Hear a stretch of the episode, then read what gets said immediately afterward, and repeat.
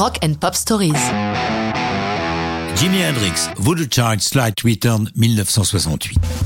Au vu de l'incroyable influence d'Hendrix sur la musique, et sur le jeu de guitare en particulier, il est étonnant de constater que Electric Ladyland n'est que son troisième album, mais déjà le dernier en studio.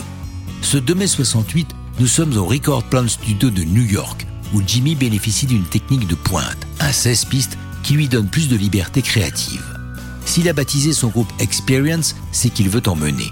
Ses relations avec son bassiste Noel Redding se sont tendues. Il n'est pas là, remplacé par Jack Cassidy de Jefferson Airplane. Stevie Winwood, le prestigieux clavier de trafic, tient l'orgue, tandis que le fidèle Mitch Mitchell est à la batterie. Ils entament un buff basé sur un blues du début du siècle, Catfish Blues, dont la version la plus récente et la plus connue est celle de Muddy Waters, dont Hendrix est fan. C'est l'ébauche de Voodoo Child. Mais pour l'heure, comme ils le font souvent, les musiciens s'échappent du studio pour aller taper le bœuf avec ceux qu'ils peuvent retrouver dans les différents clubs de la ville. Ce n'est que le lendemain matin, à l'aube, qu'ils retournent au studio pour enregistrer la version définitive de Voodoo Child.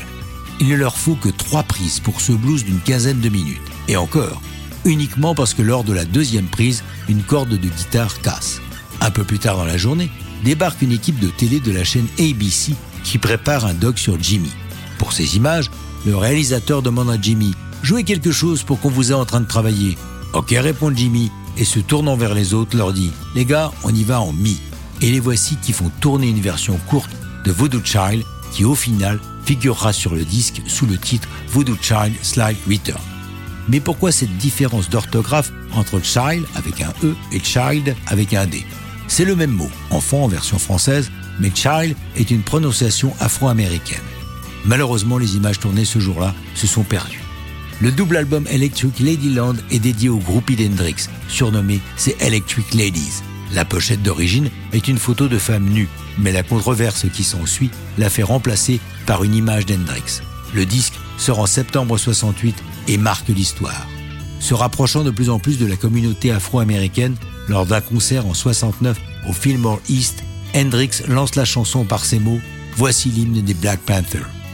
Douze jours avant sa mort, Voodoo Child Slight Return sera la dernière chanson qu'il jouera en live le 6 septembre 70 lors du Love and Peace Festival de Fairham en Allemagne. Mais ça, c'est une autre histoire de rock'n'roll.